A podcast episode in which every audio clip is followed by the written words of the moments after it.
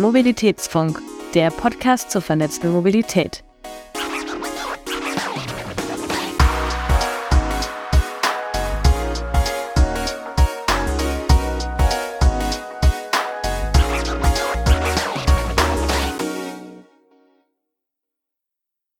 Hallo und herzlich willkommen beim Mobilitätsfunk, eurem Podcast zur vernetzten Mobilität. Der Mobilitätsfunk ist eine Produktion von Vesputi. Mehr Infos findet ihr unter vesputi.com und themobilitybox.com. Mein Name ist Lorenz und mit dabei sind heute Lars Kiefer und Thilo Richter von AICON. Herzlich willkommen, ihr beiden. Servus, moin. Servus. Mögt ihr euch erstmal einmal kurz vorstellen? Ja, können wir machen. Lars? Ja, ähm, wie gesagt, Lars Kiefer mein Name, ich bin Produktentwickler bei Icon und die meiste Zeit versuche ich im Endeffekt auf Fahrzeugen rumzuspringen. Ähm, ich komme jetzt selber gerade vom Velaro MS, das ist quasi der neueste ICE 3 für die Deutsche Bahn, wo ich in Betriebssetzung mitgemacht habe. Und Tilo neben mir, das ist quasi der Geschäftsführer, aber der kann, glaube ich, gleich auch noch was zu Icon sagen. Ja, also ich bin der, der versucht dafür zu sorgen, dass der Lars auf den richtigen Fahr äh, Fahrzeugen rumspringt. Ähm, und, und der im Hintergrund, sage ich mal, die vor allem die, die, die, die Kundenansprache macht, für die, versucht, für die richtigen Projekte zu sorgen. Ich sage ja mit Absicht versucht. Die, die Startup-Welt weiß, warum ich das so hervorhebe. Ähm, und genau, ich bin in Karlsruhe ansässig, habe hier auch Maschinenbau studiert, habe hier promoviert, und ähm, ja, Icon gibt's jetzt so seit offiziell seit zwei Jahren. Die Idee hinten dran gibt's auch schon viel länger. Dazu gern vielleicht später mehr, je nachdem, was dich so interessiert heute. Mhm. Cool. Dann, du hast schon gesagt, springst, äh, bist, springst auf Zügen rum. Ähm, könnt ihr mir kurz einmal erklären, was ihr denn eigentlich macht? Ja, gut, also ich, ich versuche dich mal äh, abzuholen. Ich meine, du kennst wahrscheinlich hier Live-Hacking, Biohacking, heutzutage kann man ja alles hacken. Ähm, und wir sagen sozusagen, wir sind die, die, die Datenhacker aus Karlsruhe. kann auch sagen, die Datenknacker. Ähm, ich mach's, ich mach's mal am, am Beispiel von unserem, von unserem Wappentier, das, dem Eichhörnchen. Ja, also Eichhörnchen ähm, sammeln Nüsse und ähm, knacken sie dann. Wir sammeln Daten und knacken sie dann. Das heißt, wir können eigentlich Daten vom Fahrzeug von überall abholen und überall hinbringen, um dann sie so aufzubereiten, dass, dass man dadurch da als Kunde einen möglichst großen Mehrwert hat. Und da gibt es natürlich verschiedene Bereiche. Ein, ein Fokusbereich ist die Instandsetzung, ein anderer Bereich ist in, in Betriebssetzung. Ja, das mal so in a nutshell. Ja. okay. Ähm, wie seid ihr auf die Idee gekommen oder woraus ist es entstanden? Oh, Lars hat da immer so eine ganz, ganz lustige Analogie mit am, am, am Bahngleis stehen und mit Verspätung. Weißt du, was ich meine? Ja, ähm, wie gesagt, zu dem äh, Geschäftsführerteam gehören ja auch noch Samuel äh, Wenz und Christian Grund. Die haben zusammen schon Codewerk, das ist quasi eine Entwicklungsfirma für äh, Fahrzeughersteller, das heißt, sie implementieren im Endeffekt die Steuergeräte, Kommunikation in der, in der Leittechnik und die haben sich so schön wartend mal wieder auf den nächsten Deutsche Bahnzug, der nicht ganz pünktlich kam, haben sie gesagt, hey, in dem Bereich müssen wir noch was tun. Wir haben doch mindestens schon mal die jahrelange Know-how im Bahnbereich und dann haben sie sich quasi den Bereich Instandhaltung näher angeschaut, haben dann gemeinsames Forschungsprojekt äh, mit Fahrzeugherstellern mit der Uni zur autonom fahrenden Straßenbahn auch gemacht, wo es genau um das Thema geht, okay, wie schaffe ich es, eine zentrale Plattform im Endeffekt bereitzustellen für die Instandhaltung, für den Betrieb selber und das ist quasi die Grundlage gewesen dann, um dann zu sagen, okay, jetzt gründen wir Icon. Okay, also die Vorlage von mir hat nicht so ganz geklappt. Ich, ich wollte eigentlich sagen, ähm, nutzt die Zeit, die ihr am, am Bahngleis wartend auf die Bahn äh, wartet sozusagen, könnte man eigentlich auch eine neue Kreativitätsmethode draus machen. Und in der Zeit könnt ihr neue Business Models entwickeln. Ähm, ganz so war es natürlich nicht. Lars hat dann die, die etwas äh, ehrlichere, äh, langweiligere und realistische Story erzählt, so wie es tatsächlich war. Aber ja, genau, grundsätzlich muss man sagen, in der Mutterfirma, also es ist keine offizielle Mutterfirma, ne, aber weil meine beiden Mitgründer ja auch eine andere Firma haben, haben sie eben schon alles gemacht, was man für Geräteentwicklung braucht. Dann, sage ich mal, ähm, Implementierung und dann auch noch Anbindung an Fahrzeugsteuerung. Dann kam dieses Forschungsprojekt mit der autonom fahrenden Straßenbahn, wo man Daten in die Land bringen muss, am Land geschickt verteilen. Und so hat sich das Ganze dann entwickelt. Ja. Okay. Äh, wie waren da, also wie, wie waren dann so eure erste Schritte? Was hattet ihr dann irgendwie als erstes Projekt, als ersten Kunden? Naja, also ich meine, ich hatte dir gerade im Vorgespräch von meiner zweijährigen Tochter erzählt. Also die hat am Anfang auch keine Schritte gemacht, die konnte noch nicht mal krabbeln. so war es vielleicht bei uns auch. Unsere ersten Schritte waren, naja, wir haben ja jetzt hier eine ganz tolle Produktidee, was die ganze Welt braucht. Jetzt müssen wir noch so wie, wie, wie der Bäcker morgens ein bisschen die schöne, schöne warme, lecker riechende ähm, Brotluft auf die Straße pusten und dann kommen alle an und es geht weg wie warme Semmeln. Ähm, so war es dann natürlich eben nicht.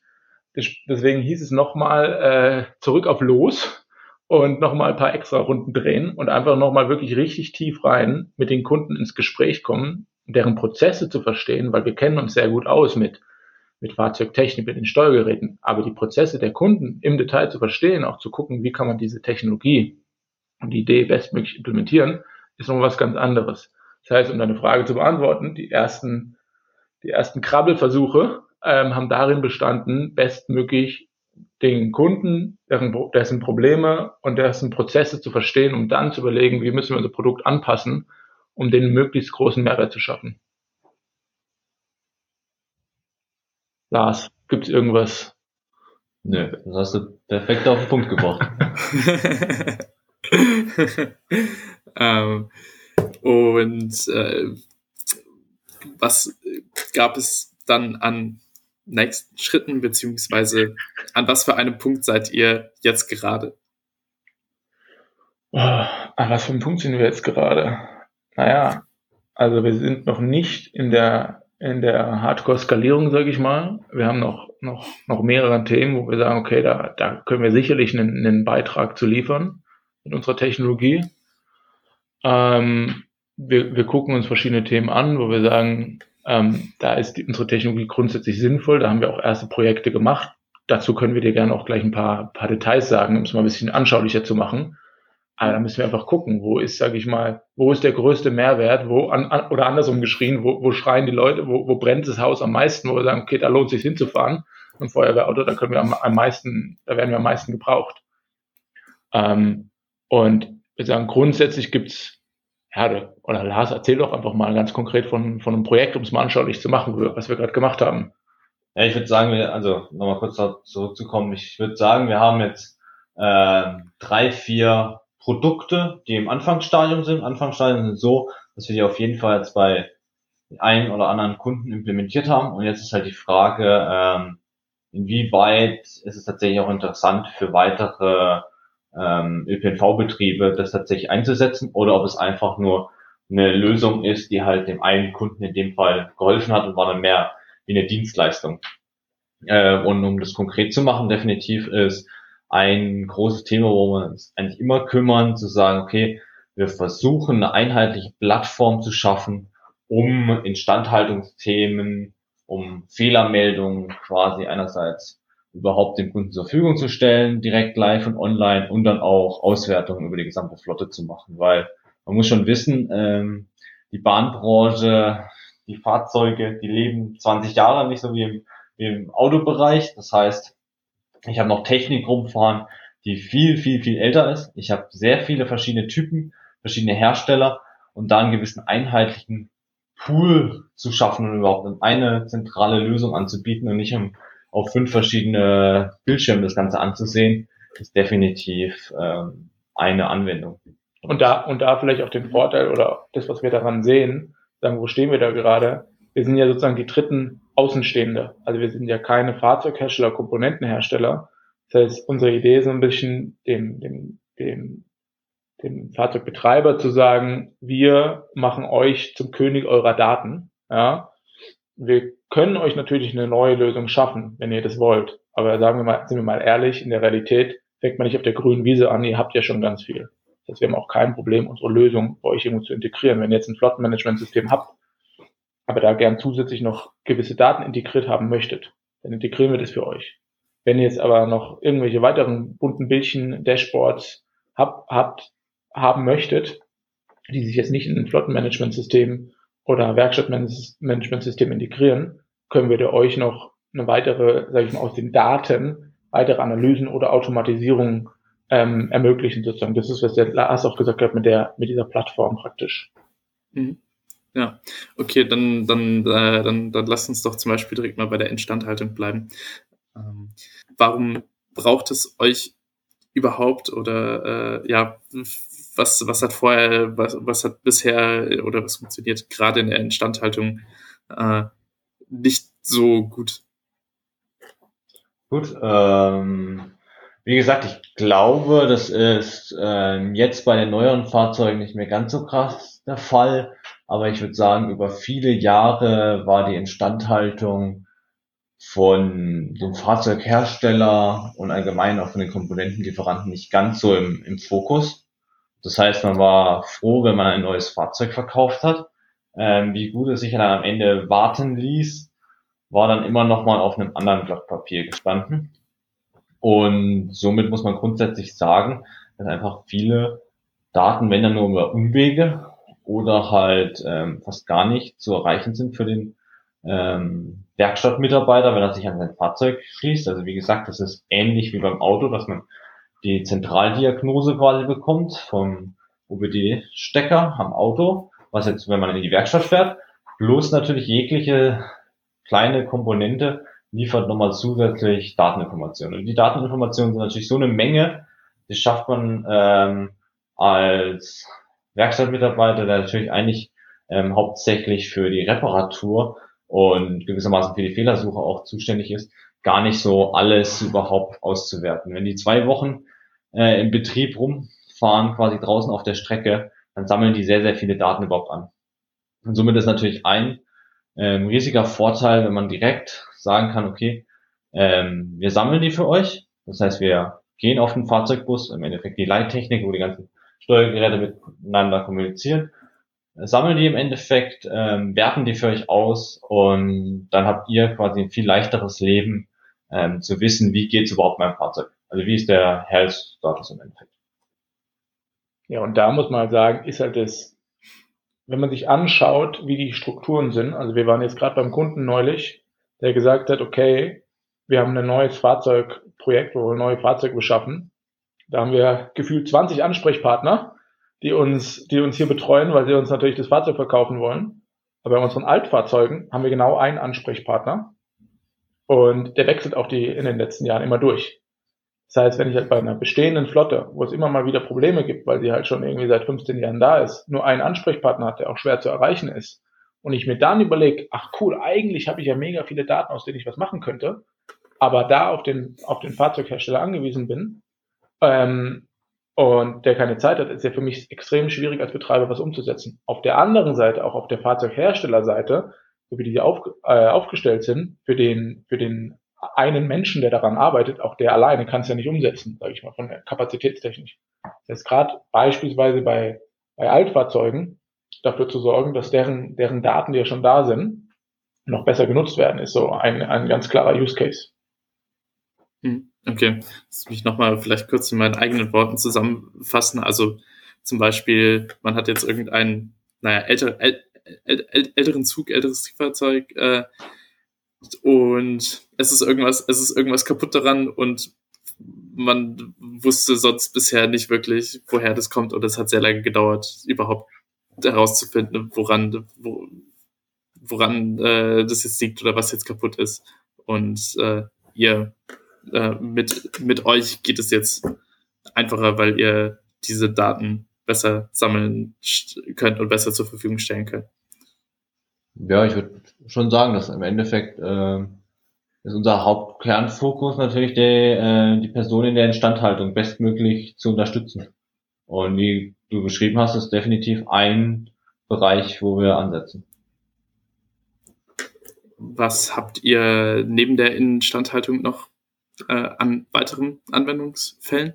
Ja, ich, ich glaube, gerade an dem, wie du es zusammengefasst hast, kann man ganz gut anknüpfen mit der in der Betriebssetzung. Lars, wir hatten uns da neulich drüber unterhalten. Mhm. Vielleicht bevor wir zu sehr ins Detail gehen, so wie du es mal beschrieben hast, mit dieser durchgängigen, ähm, sage ich mal, durchgängige Handhabung der Daten von der Inbetriebssetzung über die Gewährleistung. Ich glaube, du, du, weißt, was ich meine, mhm. ne?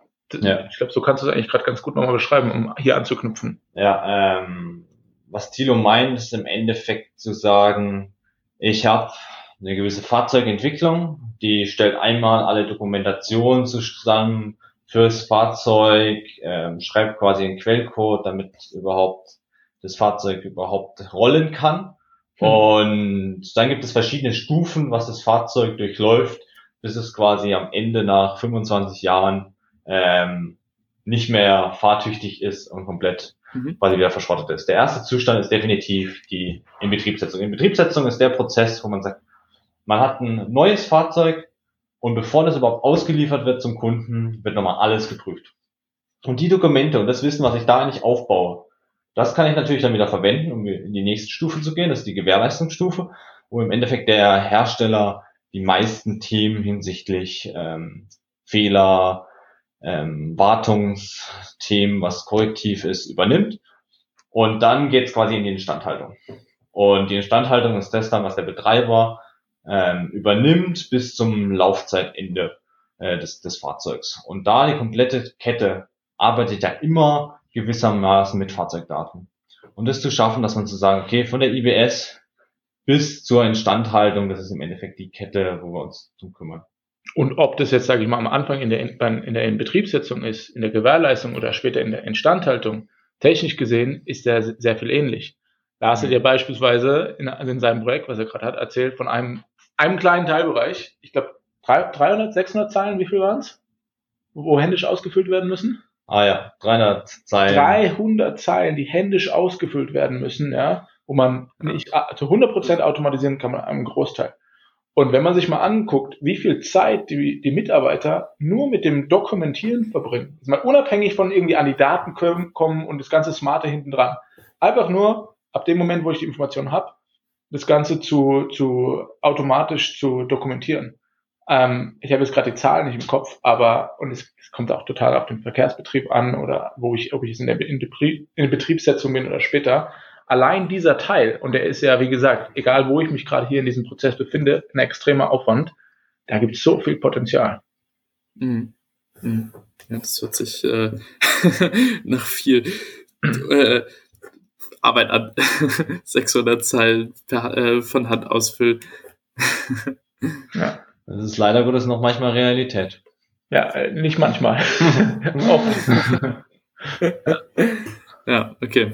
Ja, was gibt es sonst überhaupt noch so an Daten, die man nutzen könnte, die nicht genutzt werden? Also ja, also in dem Bereich, ähm, wenn ich jetzt daran denke, ÖPNV würde ich sagen, dass das größte Potenzial liegt aktuell noch darin zu sagen, ähm, dass Verkehr, verschiedene Verkehrsbetriebe tatsächlich ähm, ihre Daten überhaupt austauschen oder Informationsaustausch. Ähm, geschweige denn, dass sie es überhaupt selber äh, wirklich nutzen. Weil aktuell musst du es so vorstellen, dass jedes Fahrzeugtyp sehr, sehr isoliert betrachtet wird. Und es gibt oft auch nicht, dass das Fahrzeug direkt identisch ist. Also wenn der gleiche Typ, jetzt äh, nehmen wir an, Bremen und München fährt, dann sind die immer noch leicht unterschiedlich. Aber trotzdem mhm. würde ich sagen, gibt es verhältnismäßig wenig Wissensaustausch auf Datenbasis. Was, äh, wie geht es überhaupt tatsächlich meinen Fahrzeugen in, in Bremen und München und kann ich darüber Rückschlüsse treffen, ähm, um beiden quasi zu helfen, sondern es sind meistens sehr, sehr häufig einfach Insellösungen, dass man Daten, die vorhanden sind, nur sehr lokal einsetzt und lang nicht ähm, einen größeren Fokuspunkt setzt. Mhm. Gibt's da, gibt's da überhaupt Interesse, sowas praktisch zu aggregieren und nicht lokal zu machen? Ähm, also ich, ich würde, ich würde jetzt denken, vielleicht sind viele der, der Kunden nachher irgendwie lokale, lokale Verkehrsbetriebe, die dann vielleicht auch gar nicht weiter schauen.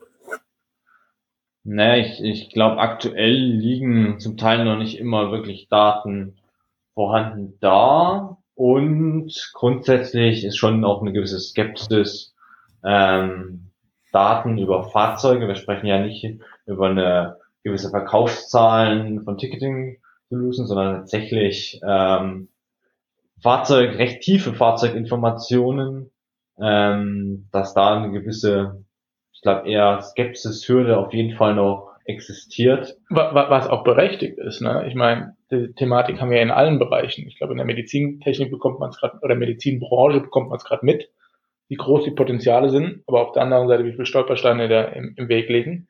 Das Ganze wird gern so in Schwarz-Weiß eingeteilt. Das eine sind die sind die äh, sind die Bösen, die sozusagen ähm, die, den Technologiesprung vermeiden wollen, weil sie wollen hier Datensilos und nicht weitergeben. Also aus der Perspektive der einen Partei. Und andersrum sind es die Bösen, die die sozusagen die Daten durch die Gegend schmeißen wollen, an alle verteilen und oh Gott, jetzt gibt's hier ähm, äh, irgendwie Informationen über einzelne Mitarbeiter, die nach außen getragen werden. Und so einfach ist es halt nicht. Ne? Also mal ganz konkret, wenn ich jetzt, sage ich mal, bei, bei älteren Fahrzeugen, wo ich vielleicht noch keine neue ähm, Lösung einbauen kann, die ein fahroptimiertes Verfahren, äh, äh, Fahren erlaubt, allein durch das Tracking der Beschleunigung kann man schon ungefähr zehn Prozent Energie reinholen. Aber dadurch track ich natürlich bis zum, oder bis, bis zum gewissen Grad ein einzelnes Fahrverhalten. Und da wird natürlich auch berechtigt gesagt, naja, wie, wie wird denn dann sichergestellt, dass diese Informationen über einen einzelnen Mitarbeiter nicht missbraucht wird. Da gibt es technische Lösungen und wie bei allem muss man halt miteinander sprechen. Und jetzt, um den Bogen zu schließen zu dem äh, Ver äh, Verkehrsbetrieb übergreifenden Datenaustausch, auch da ist es ja so, wenn jetzt ein Verkehrsbetrieb nach außen seine Daten darstellt, da, äh, darlegt, was ist dann zum Beispiel, sagt dann der Fahrzeughersteller, hey, ihr habt die Fahrzeuge nicht richtig behandelt, ähm, ihr habt irgendwie Gewährleistungsprobleme. So.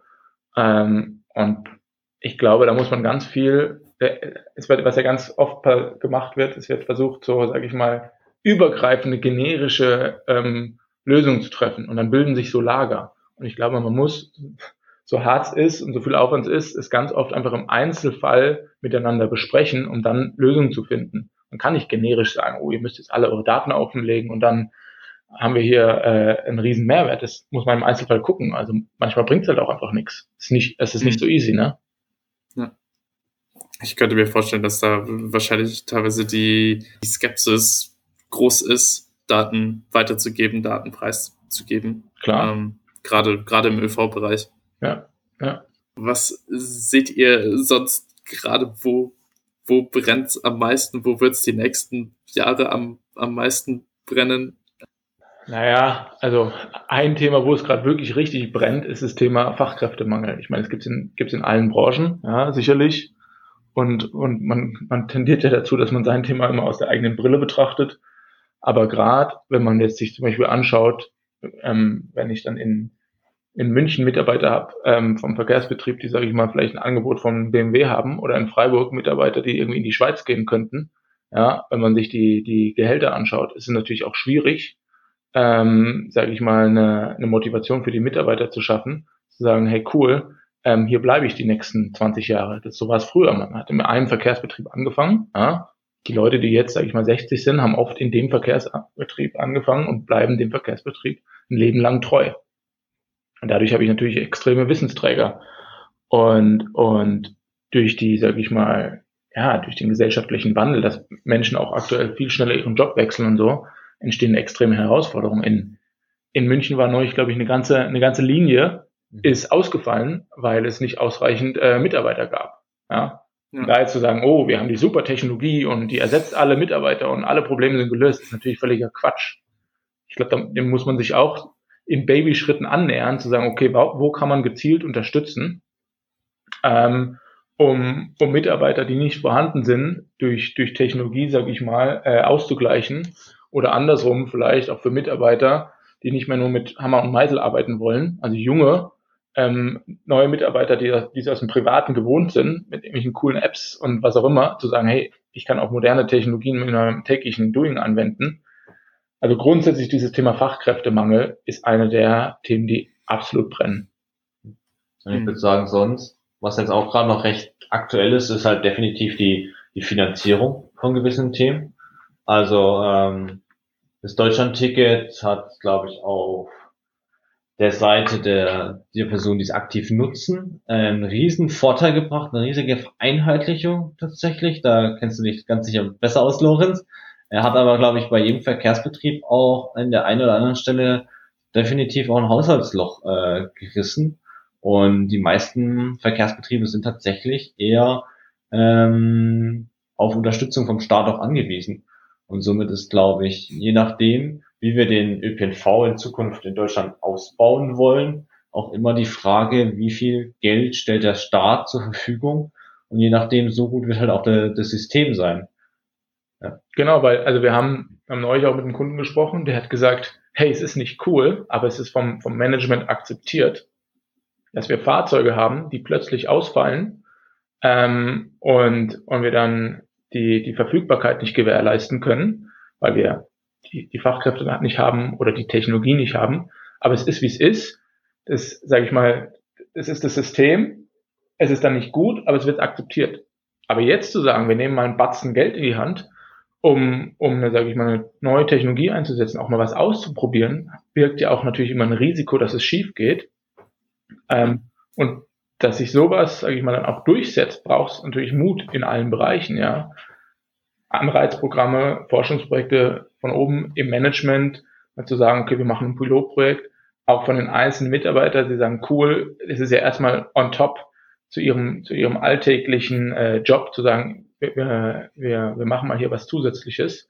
Und das ist halt auch, das sehen wir auch ganz oft. Es gibt Verkehrsbetriebe, die sagen, super, ähm, lass uns hier mal was ausprobieren. Klingt gut, wir, wir starten mal mit einem kleinen Piloten. Und es gibt Verkehrsbetriebe, die sagen, hey, klingt cool in der Theorie, aber in der Praxis ähm, haben wir dafür gerade keine Kapazitäten oder auch der Status quo wird eben akzeptiert, wie er ist. Es muss erst richtig knallen, bis sich was verändert. Das ist sicherlich auch noch so ein Thema. Ja, ja, okay. Ja, große, große Themen auf jeden Fall und große, große Herausforderungen. Ähm, und viel zu bewegen und, und dementsprechend natürlich auch, auch viel Potenzial. Ist ja auch auf der anderen Seite eine, für Leute, die, die sich da engagieren wollen, eine, eine Riesenmöglichkeit. Ja, auf jeden Fall. Sehr viel Potenzial, äh, da Dinge, Dinge zu verbessern, gerade wenn auch äh, irgendwie, sagen wir mal, so an sich schlechte Zustände akzeptiert werden, weil es sich gerade. Ja, und ich, und ich denke, das ist doch mal so in Deutschland ein ganz, sage ich mal, spezieller äh, Punkt es ist ja generell von der Mentalität oft so, dass der Status quo erstmal akzeptiert wird, wie er ist. Egal wie schlecht in Anführungszeichen er ist. Wenn man dann aber was ändern will, dann auf einmal werden, werden, muss, muss die 99 Prozent erreicht werden. Ja? Weil Status quo, alle committen sich, wenn irgendwelche Fehler passieren, gut, so war es halt schon immer, ähm, so ist es halt. Wenn ich jetzt was verändere, dann auf einmal kommen, kommt hier irgendwie Gott und die Welt, die irgendwie mitreden wollen, was alles geändert werden muss. Und ich sag mal, dieses, da, da auch den Mut zu haben, mal was auszuprobieren und kleine Schritte eben zu gehen, das ist, glaube ich, gerade in der Branche besonders schwer, auch verständlicherweise, weil natürlich, ich meine, es werden Menschen befördert, ja, also da, da dürfen keine Unfälle passieren, ja. Es geht ja um richtig viel Kohle, wenn man sich anschaut, was so eine, so eine Straßenbahn oder, oder eine S-Bahn oder eine U-Bahn kosten, ja, da ist es natürlich auch nicht so easy, zu sagen, ich mache mal schnell einen kurzen Prototypen. Ähm, also da gibt es natürlich auch schon sehr viele Hürden. Ja. Was, was seht ihr bei euch als nächste Schritte? Du meinst quasi, wo es für uns die Reise hingeht, wo wir in ungefähr fünf Jahren stehen werden? Glaskugel genau. lesen. Glaskugel lesen. ja, Glaskugel lesen. Genau. Noch mal ein bisschen. Ja. Äh, also, genau, können wir nicht sagen. Generell ist es so, wie wir es am Anfang, du hast uns ja gefragt, welche wo stehen wir gerade, welche Use Case haben wir. Und wir haben, sage ich mal, einige Themen, wo wir einzelne Probleme lösen konnten, wo wir, wo wir glauben, auch einen, einen signifikanten Mehrwert und, zu liefern. Die Frage ist ja, welche dieser Probleme äh, tauchen so häufig aus, dass es daraus lohnt, ein skalierbares Produkt zu machen und welches waren eben nur Einzelprojekte, geht eher in Richtung Dienstleistung. Ähm, und gut, zu deiner Frage, was würde ich mir wünschen? Ähm, ich kann mir viel wünschen, aber im Endeffekt muss man uns überlegen, was können wir bewegen und, und also wenn wir mit Kunden sprechen, versuchen wir natürlich immer un, im ersten Schritt mal das Vertrauen aufzubauen über unsere Entstehungsgeschichte, auch über unsere Mutterfirma, was wir schon gemacht haben und zu sagen, okay, wir kennen uns wirklich aus mit Fahrzeugen, dass wir dann mal ans Fahrzeug ran dürfen, nochmal was Kleines ausprobieren. Und das ist natürlich immer die Herausforderung. Erstmal, erstmal auch dieses Vertrauen aufzubauen und sagen, komm, lass uns mal einen kleinen Prototypen aufbauen, lass uns mal einen Test machen, kommen wir überhaupt in die Daten, welche Systeme könnten wir sie spielen. Ähm, und auch da habe ich 100% Verständnis, weil Kerngeschäft unserer Kunden ist der, ist der Betrieb und nicht jedes, jeden Monat irgendwelche neuen lustigen Innovationsprojekte auszuprobieren. Aber nichtsdestotrotz, wenn ich mir was wünschen dürfte, wäre es da die Möglichkeit, ähm, schneller ins Doing zu kommen, schneller mal gemeinsam was, was auszuprobieren, ähm, eine, eine gewisse Offenheit, eine, eine größere Offenheit, ähm, das würde ich mir wünschen. Wie sieht es bei dir aus, Lars? Stimmst du Tilo zu? Ja, also definitiv. Nein, nein, der Lars stimmt mir nie zu. Kann ja gar nicht sein. Einmal, Tilo, das kannst du jetzt in dein Heftchen eintragen. so, äh, Lars hat heute zugestimmt. 27. November 2023. Ähm, nee, ich, definitiv. Ähm, wir merken schon eine gewisse, sehr starke Belastung, würde ich sagen, von dem gesamten System Instandhaltung, das einfach für, für neuere Themen definitiv erstmal Zurückhaltung ist und nicht, weil es nicht interessiert, sondern einfach, weil es kapazitätstechnisch auch definitiv ähm, schon sehr, sehr eine angespannte Lage einfach ist. Und somit definitiv würde ich mir wünschen, dass man da äh, schneller in, in die Umsetzung kommt und einfach auch den, den Verkehrsbetrieben zu helfen. Also definitiv. Also in der Interesse ist es ja, die, ähm, die Instandhaltung gewissermaßen zu, zu vereinfachen. Und ja, wenn wir da quasi schneller zum Doing kommen, äh, können wir überhaupt was umsetzen. Vorher klappt es halt nicht. Das äh, nehmen wir doch einfach mal als Schlusswort für diese Folge. Ähm, Nochmal ganz herzlichen Dank an euch beide, Thilo und Lars, dass ihr dabei wart und äh, uns, glaube ich, einen sehr spannenden Einblick in äh, eure Welt und in die Welt der Instandhaltung äh, und der ja, Datennutzung im äh, ÖV gegeben habt. Ja, dank dir, Lorenz. Hat, hat Spaß gemacht. Danke dir für den lockeren und offenen Austausch. Und äh, wenn ihr Anregungen, Ideen oder Fragen zu dieser Folge habt, schreibt uns gerne eine Mail an mail.vesputi.com. Und noch ein kurzer Hinweis, wenn ihr immer auf dem Laufenden bleiben wollt, könnt ihr unsere Newsletter unter vesputi.com abonnieren. Vielen Dank fürs Zuhören und bis zum nächsten Mal.